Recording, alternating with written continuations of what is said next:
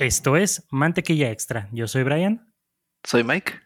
Y el día de hoy tenemos la nada fácil tarea de discutir la película de Eraserhead del año 1977, dirigida y escrita por David Lynch, una persona que la verdad está muy, muy callada en tener sus películas. Y pues, ¿qué, qué te puedo decir, Miguel? ¿Qué, se puede decir esta película? no, no sé, Brian, me creo que, bueno, de, nosotros dos somos los que soy el que tiene más experiencia con David Lynch, pero ni eso me ayudó. este, Nada te puede preparar para ir a eso. Sí, creo que es de estas películas que siempre escuchas hablar o este o lees en mejores películas o películas que tienes que ver de todos los tiempos. Y pues por una razón u otra, pues como que nunca la veía o siempre como que decía, ah, luego, luego. Pero mira, ya llegó la oportunidad de verla y es una experiencia.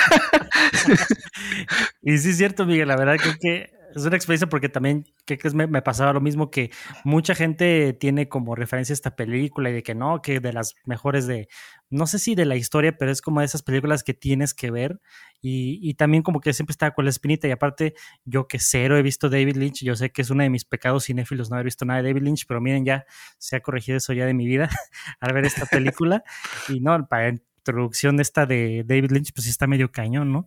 Pero fíjate que algo que también... Eh, pues empecé a notar es que independientemente de lo que tú puedas creer este director, que sabemos que es muy bizarro de entrada, que se dice por ahí un dicho de que David Lynch no, más bien David Lynch graba sueños o pesadillas, como que es muy raro como que, entender darle una, una definición a veces muy convencional a sus películas y más Miguel porque estaba leyendo aquí en la en la ficha técnica que técnicamente en esta reseña que vamos a dar, esta pseudo reseña, porque no sé cómo le podemos llamar, no, podemos, no, podemos, estar mal, Miguel, porque resulta que esta película entra dentro del género no solamente de terror y de ciencia ficción por ahí quizás, sino que es una película experimental.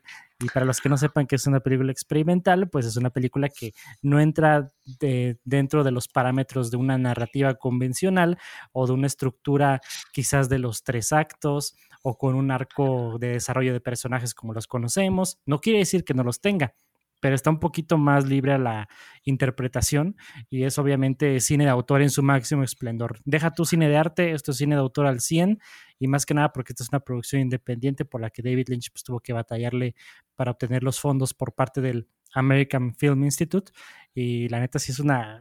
Qué padre que lo pudo lograr Lynch. Y fíjate que Miguel cuando estaba viendo la película me vino a la mente un pensamiento que cómo, cómo antes tenían que batallar por construir una película con una visión tan única, porque yo creo que aparte ahorita, aunque sí vimos el área digital y donde cualquiera, incluso con un teléfono, podemos grabar un, una película así, bueno, no digo que una película enteramente así, pero me refiero a de que... Zack Snyder ya lo hizo con un iPhone.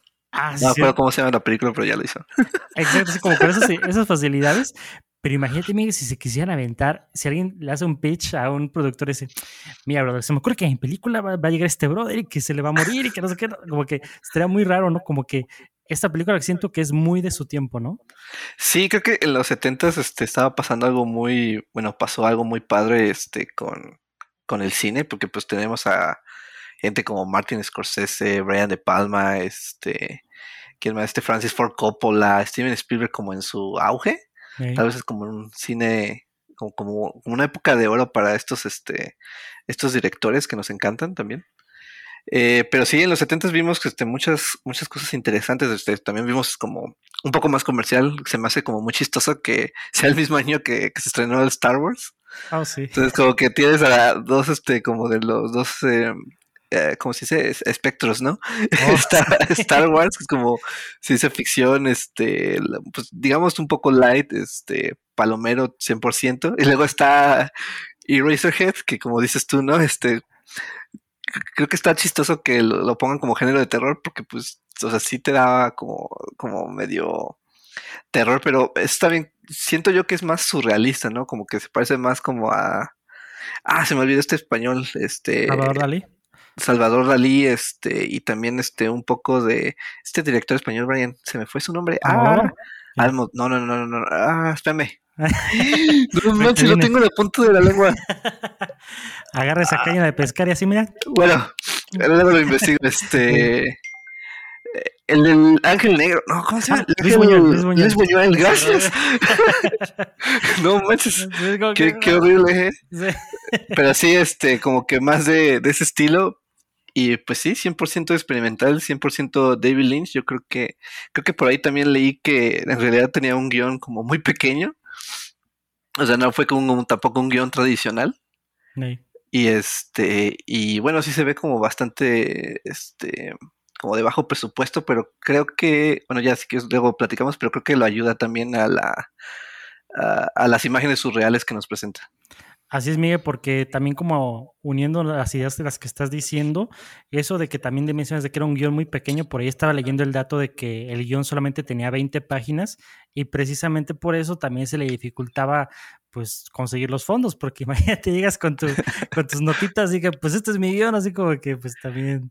Sí, no, y que, bueno, tradicionalmente para los que no sepan, pues un, bu- bueno, en un guion cinematográfico, una hoja equivale más o menos a un minuto de lo que como que piensas grabar, ¿no? Bueno, así te dicen. Eh, en la escuela o cuando estás estudiando como guion. Entonces, pues imagínate, nada más tenía 20 minutos este brother en su, en su mente, pues obviamente para hacer un largometraje es, si mal no me equivoco, lo, lo máximo, digo, lo mínimo es una hora, Brian, o ya es una hora más. Creo que sí, antes estaba un poquito más dividido que si entre la hora entraba en el mediometraje, pero creo que últimamente ya el mediometraje está básicamente extinto, ya o lo consideran corto o largo a partir de la Sí. hora. Pero, ¿sabes? Ahorita que me acordé, Miguel, con eso de que son poquitas páginas, es como imagínate como lo que hizo George Lucas en episodio 3 con su Day Fight. sí, que, que cada vez que veo una escena de acción, pues se pelean. Sí. que para los que no entiendan la referencia, pues como George a veces no era muy descriptivo en las- esas escenas de pelea, pues nada, más ponía pelean y ya los, los chavos de efectos especiales pues hacían lo suyo. y así, Los ¿no? Stones, este, y ya ahí se, se hacían bolas este, los Stoneman, ¿no? Así totalmente.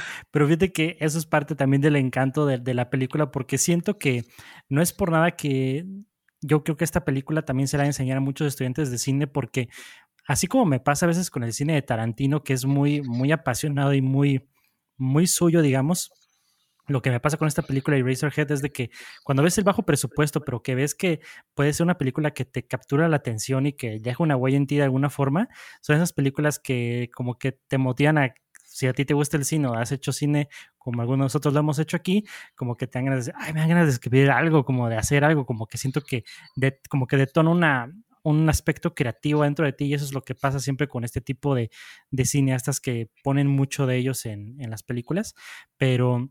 Pero bueno, así que ya de una vez nos vamos con la disque descripción, análisis de esta trama. Porque... Pues mira, como, como es tradición, ahora sí les voy a leer la sinopsis porque la verdad está medio canijo. Sí, sí, sí, por favor. Entonces, básicamente, Henry Spencer, aquí este, protagonizado por este Jack Nance, que bueno, de- eh, salen muchas de películas de David Lynch y por ahí este es un personaje en Twin Peaks. Entonces, este, se supone que están como en una distopia, ¿no? Una distopia industrial. Y de repente, pues le dicen la noticia, oye, eres papá, hazte cargo. Y pues ya de ahí se bota una pesadilla este horrible de casi una hora.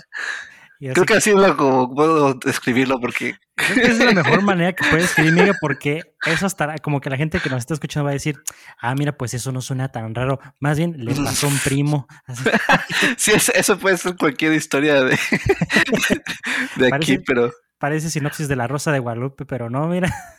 no, no.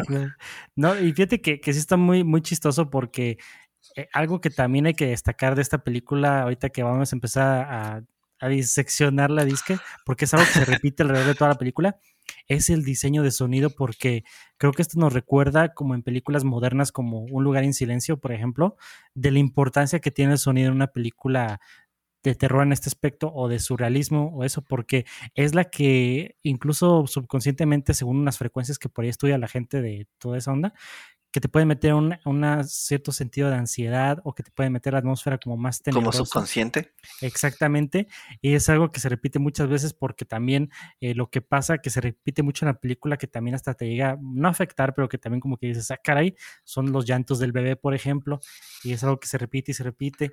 Y, y algo que también me llama la atención Miguel, cuando estamos viendo hasta el principio de la película, pues es de que ya ves que vemos al protagonista como si estuviera acostado Ajá.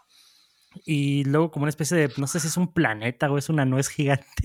Y, aquí tengo una, aquí tengo una teoría de ese inicio. Bueno, así que termina de. Sí, porque a lo mejor tenemos la misma, amiga. Ah, ok, ok, porque, porque, fíjate que ¿qué crees que cuando pasa esto y se empiezan como a fusionar las imágenes, eh, mi, mi yo dijo, a lo mejor toda esta película es un sueño que todo se desarrolla dentro de su cabeza, pero a ver, Miguel, tú cuenta qué, qué teoría tienes. Ah, bueno, es que como, te lo decía antes de, empezar el podcast, no sé si mi interpretación diga más que más de mí que de la película, pero a ver, este, según yo, o según interpreté, esta cosa que dices la nuez o el planeta, ah, creo que en los créditos le, bueno, porque también sale como un ser, ¿no? Que mueve palancas, creo que es Moonman en los créditos o algo así. Eso, eso la ah, verdad no entendí muy bien. No, ni yo pero es, según mi interpretación, creo que es el coito antes de, antes de la, o sea, pues ya ves que resulta que esta chava, pues en algún punto tuvo a un bebé y, y pues ya se lo está, este, como que diciendo que es, tu, eh, es, tuyo, ¿no? A este cargo. Entonces, siento yo que esta escena inicial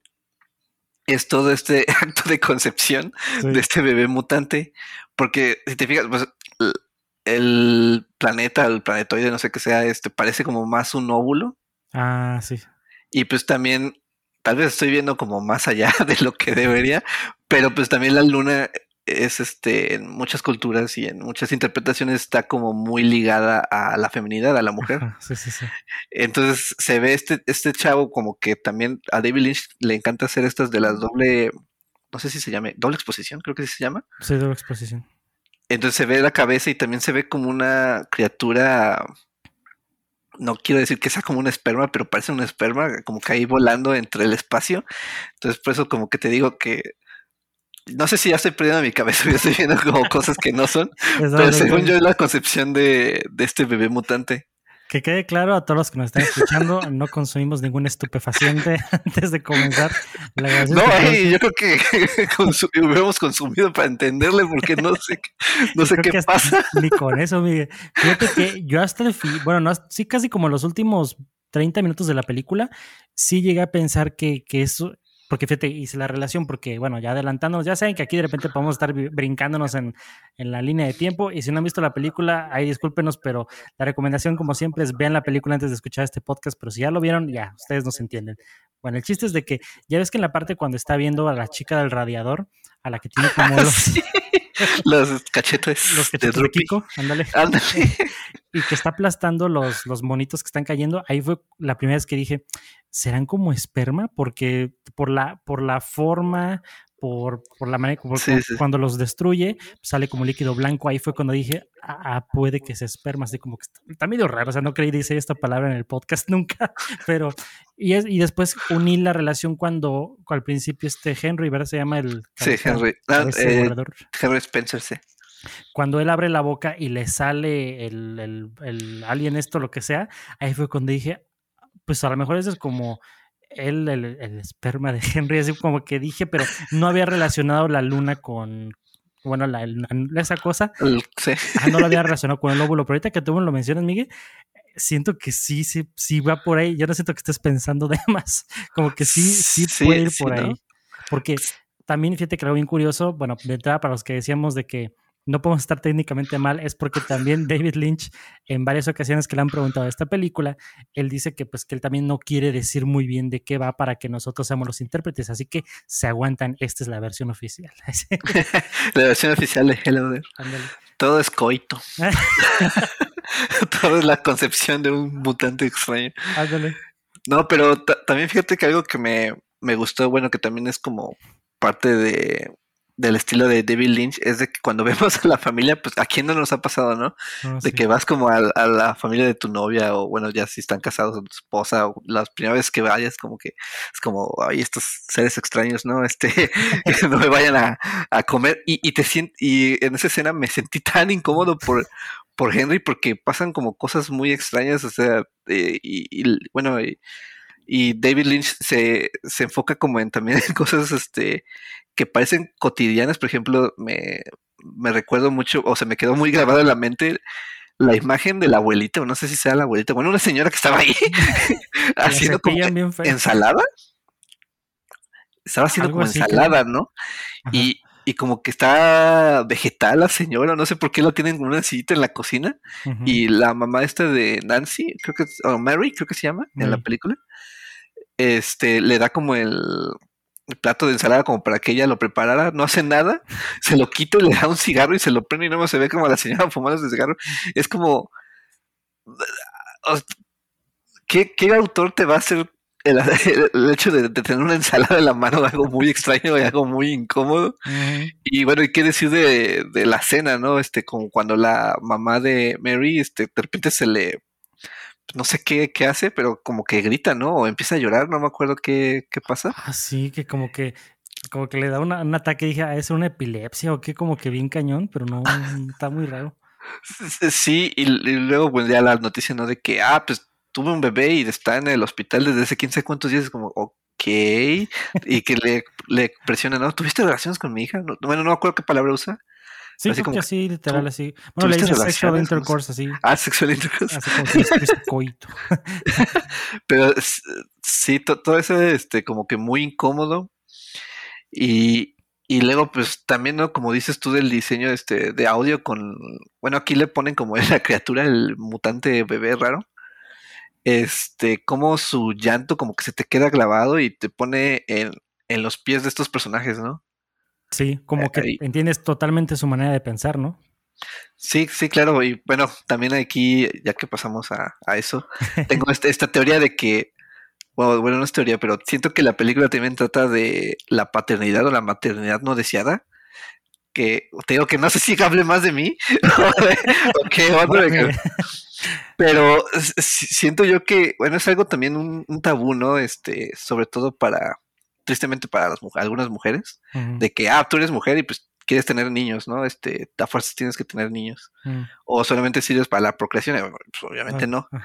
O que les empujan esta, esta idea. Entonces, este, se me hizo muy interesante cómo David Lynch pone como que a la mujer que sí quería tener el, niño, pero pues este se va, ¿no? Porque es tanta su desesperación por no dormir, por tener una noche tranquila, que, que pues está, ah, ¿cómo se llama? Mary, este se, se va y deja a este, a este Henry solo, ¿no? Y se hace cargo, bueno, se hace cargo como puede.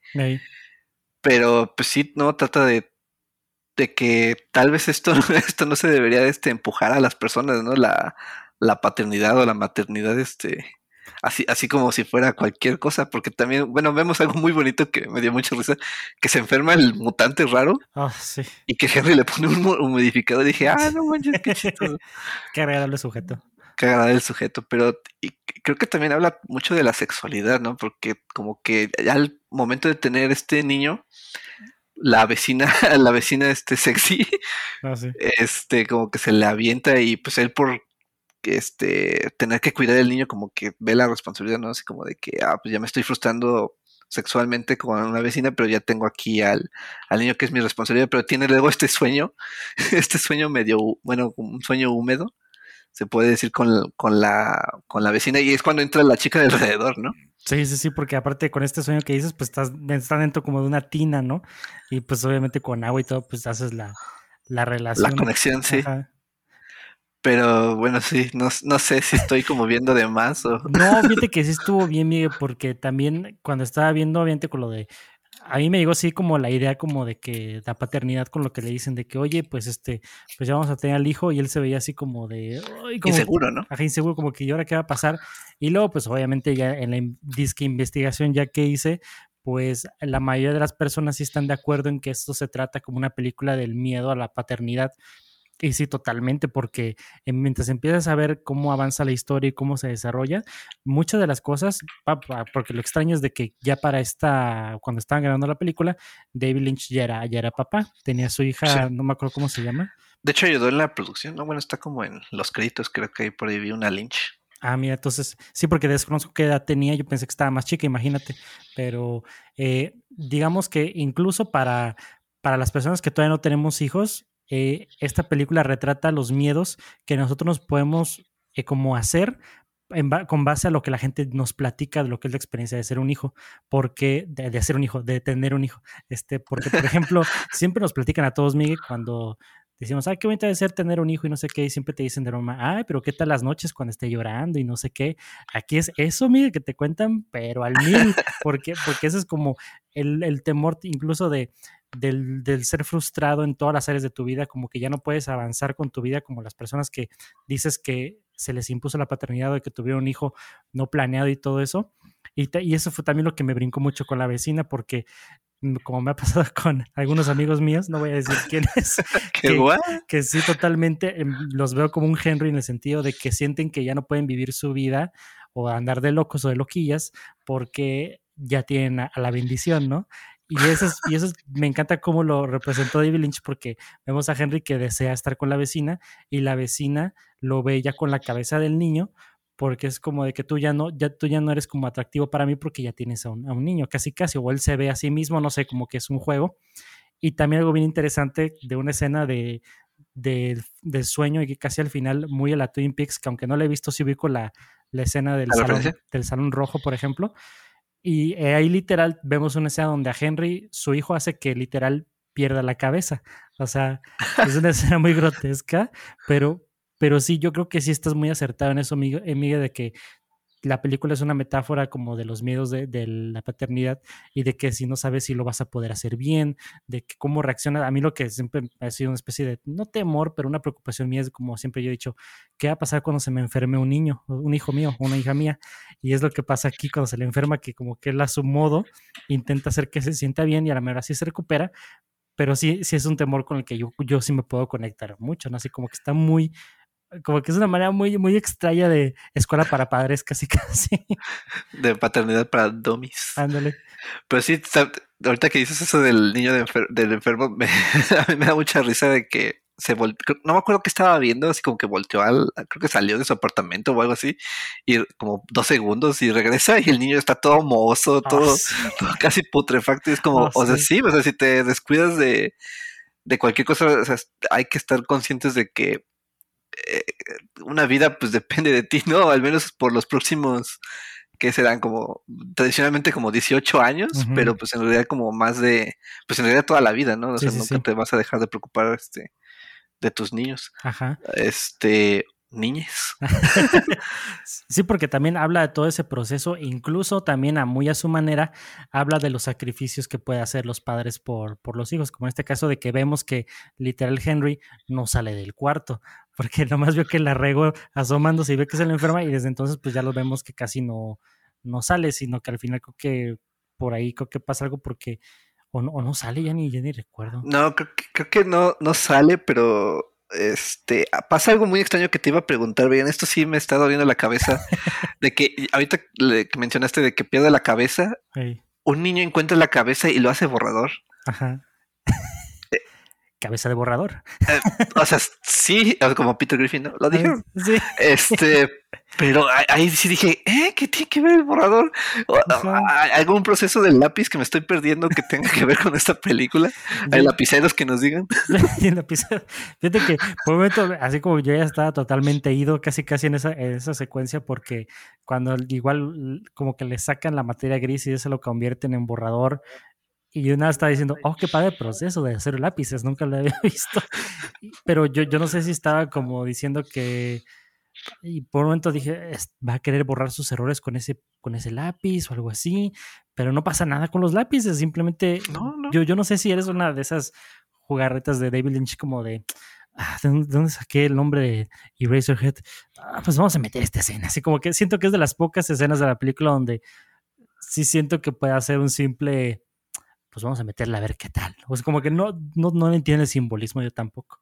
Sí, porque luego también, ya al final, que creo que otra vez se queda viendo el niño, ¿no? Y pues creo que la película, si mal no recuerdo, acaba con, pues de hecho la imagen del póster, ¿no? De, de, Henry, este, y con, uh, que es, bueno, resulta que es borrador, ¿no? A su, bueno, es que no sé cómo describirlo, sí, Brain. Como, uh, como el tipo, vamos a llamarle como el acerrín o las basuritas ándale, del borrador, sí. ¿no? Eso está padre. Pero pues sí, no, no, entendí. Y te digo que lo del el tipo de la luna también se me hace como muy, muy chistoso. Y no sé qué.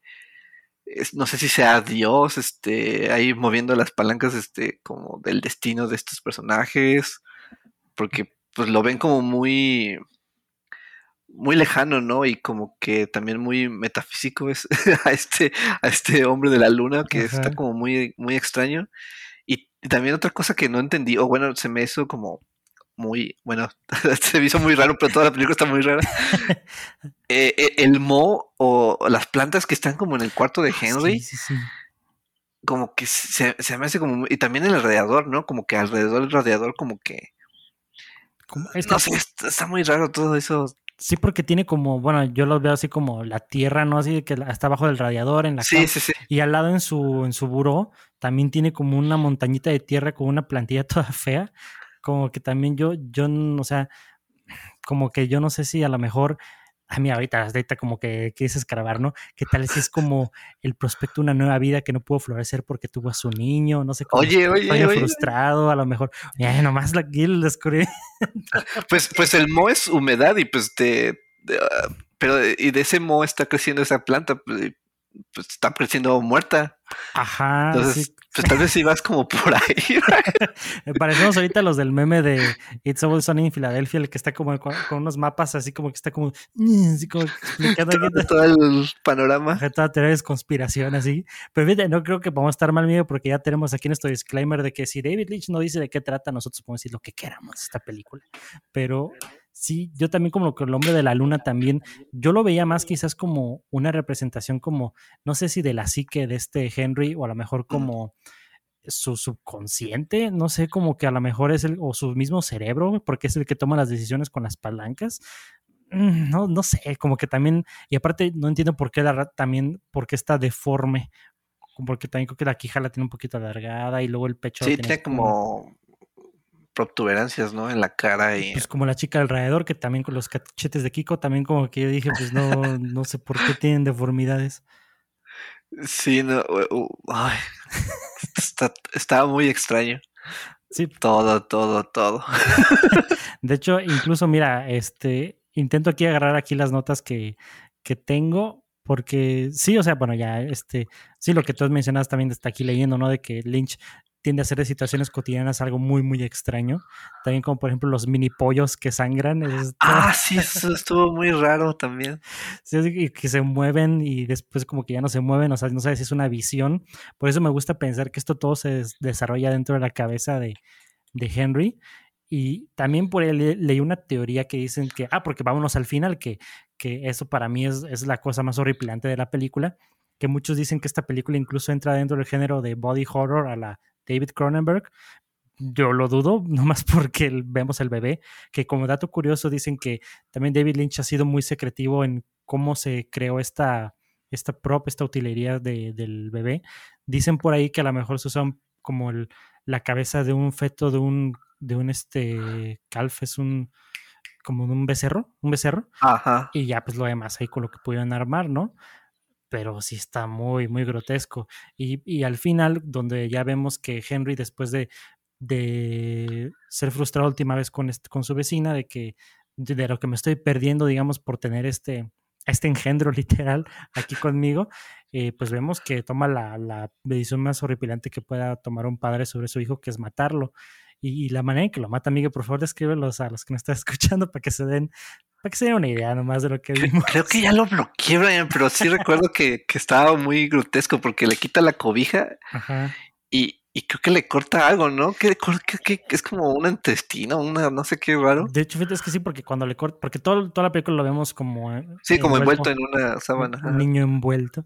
Este, y lo corta y vemos que casi, casi es como de esos niños que a lo mejor tienen un corazón expuesto o algo así, pero aquí literal es todo el cuerpo expuesto con las vísceras y todo. Y como que literal el switch como para ya apagarlo, le corta algo, pero ¿qué crees, Miguel? Y pues fíjate, yo, palabras que nunca creí decir en este podcast, la manera en que lo corta y todo, lo que parece que están ahí, yo no sé, Miguel, pero parecen testículos. Oh, vez tenga que ver con la virilidad Ah, no sé. Estamos aquí como descifrando, encontrando el hilo negro. Pues es que, ¿sabes qué? Creo que sí lo bloqueé, canijo, porque según yo nomás le cortaba como un intestino y salía sangre y luego la escena esta de que, dijimos este de las astillas como de la del borrador. y créditos. Pero, creo que, no manches, no te lo podría describir gráficamente porque, o sea, sí recuerdo que lo abren y, y sí te encuentras como el, pues los intestinos expuestos, ¿no? Pero ahorita como lo describes, no me acuerdo de eso. Es, que como que salen, salen como de, una forma bien extraña que lo aparentan ser eso y dije, oh no. Y luego cuando, cuando obviamente vemos que no solamente empieza a sangrar, como que todo se vuelve loco y de repente como que sale una cantidad enorme de puré de papa o no sé qué sea, como que espuma sale y, ah, sí, cierto, llena sí, toda la zona, está, está, muy raro, así como que dijo David Lynch, ¿cuál es la forma más extraña y grotesca que puede morir un bebé mutante, no? no, sí, y bueno, ahorita que ah, dijiste de, de la creación del, del personaje, ¿qué, ¿qué, opinas este como de los efectos? ¿Te llamaron la atención? O? Fíjate que, 100% prácticos. Sí, yo pienso que para la época estuvo súper bien porque obviamente ya ahorita lo ves y dices, es un cuate que está abajo ahí moviéndole la lengua y yo qué sé. Pero yo en su momento ha de haber sido algo muy... Mm, aparte que sigue siendo gráfico al día de hoy, yo pienso que está muy bien logrado. Yo pienso que es de esos casos que es una buena producción, dándole a entender que con lo poco, el poco dinero que tenían lograron hacer algo que se queda completamente contigo porque incluso, te lo voy a decir personalmente, incluso al final cuando lo matan, yo digo que esta es la parte más terrorífica de la película para mí, porque súmalo con, con los llantos y todo, incluso yo sentía como, no dolor, pero preocupación por, por el bebé, entre comillas, porque ya, ya lo veía tanto que ya incluso ya lo veía yo como real, incluso de, para mí tan buenos fueron esos efectos, no sé qué te parecieron a ti, Miguel. Sí, me, me gustaron mucho, creo que los únicos que te sacan este pues de onda creo que la chica del radiador. Pero creo que también este el bajo presupuesto le ayuda a verse como extraño, ¿no? Como que no a verse algo tan es que como decirlo, este tan estéticamente placentero. ajá. Entonces, pues le ayuda, ¿no? Un buen este que nada más le pusieron el papel maché en los cachetes y, y ya dijeron, pues aquí ya está. Sí, porque como si nos vamos con la temática de que graba pesadillas, pues a las pesadillas no todo es limpiecito o, fidedigno a algún, alguna raza alienígena o yo qué sé, ¿no? Sí, no, bueno, ahorita estoy, ahorita me metí a su IMDb. Según eh, aquí el, el, budget fue este de 10 mil dólares, entonces pues, muy, muy poquito. Pues fíjate, creo que, bueno, obviamente con la inflación ya está muy separado, pero fíjate que, pues el famoso caso de Robert Rodríguez, que él produjo la del mariachi con 7 mil dólares, entonces está nomás por 3 mil y mira, son dos de las grandes joyas de bajo presupuesto, ¿no? Sí, nada, es que aquí David Lynch tuvo todo un crew. este, ah, eso sí. Acá Robert Rodríguez casi casi hizo todo, no le faltó actuar. El todo, es cierto. No, pero sí está, está muy cañón con lo que se puede hacer con esta película. Y también eh, así, bueno, para la... Ah, que también un dato bien, bien interesante que me encantó de esta película, que obviamente cuando la estás viendo sí te saca de onda, sí te mete una atmósfera muy cañona. Y no es hasta que me enteré de este dato que sí relacionó un poquito la, la vibra, vamos a llamarle así, que resulta que esta película le encantó a Stanley Kubrick. Tanto así que esta película se la puso a todo el, a todo el elenco de El Resplandor para darles a entender cómo quería que fuera su atmósfera de una película de terror. Y pues obviamente sí está totalmente pues ido, ¿no?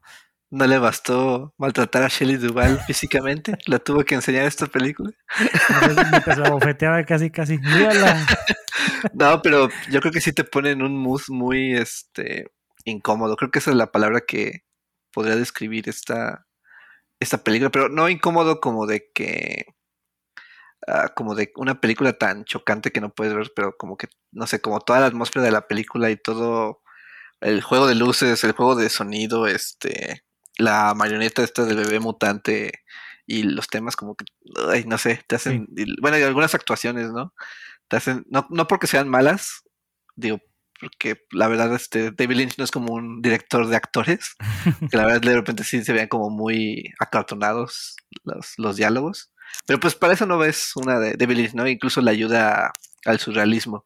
Claro. Este, que te presenta. Pero, pues sí, no sé, creo que sí, incomodidad es como la palabra que, lo que me hizo sentir por, toda, creo que dura, dura poquito, ¿no? Eh, dura una hora y media, una hora veintitantos. Sí, vete ahí, ahí tenía el Blu-ray de Cima Entertainment, que dejen, les digo que Cima Entertainment se le agradece mucho que nos traiga películas independientes y de todo el mundo, pero les digo ahorita que Cima Entertainment es la peor compañía que te pueda dar extras en una película, porque te da una, una galería toda chafa, literal, de, dices, bueno, voy a ver fotos del detrás de cámaras o algo así. No, amiga, tú no me vas a dejar mentir, literal, toman capturas de frames de la película y, ni siquiera son de, de, mil, de 1080 o 1920 o mil de HD. No, no, no, es una versión recortada de la foto que de una película que ya viste y no, o sea, gracias Ima por darnos películas buenas, pero si nos vas a dar extras tan chafas, mejor ni los pongas. Es, un, es, una captura de pantalla de las imágenes de IMDb, ¿no? Ándale, casi, casi la peor calidad posible. Y bueno, ya con todo ese rant que me aventé, dura una hora 28 ahí decía en el Blu-ray. Pero, ¿qué crees, Miguel? Que también algo que quiero, antes de terminar, quiero como hacer mucho hincapié, es que en esta época donde en las escuelas de cine y gente que se dice decir cineasta y que es que tú no entiendes mi película porque está en un plano más allá, no sé qué, como que Lynch logra dar esta visión de lo que podemos entender como del miedo a la paternidad y todo, y lo logra hacer sí de una manera muy bizarra y surrealista, pero no se siente pretenciosa para nada, porque, o sea, sí entiendes como que dices, está muy raro, pero como que te dan ganas de seguir indagando. En cambio, de los cuates, luego estudiantes de cine que te ponen un grifo ahí goteando y que te dicen, es que eso explica la brevedad del ser y que no sé qué, así que, eh, tú no sabes dirigir, brother, así como que ubícate, ¿no?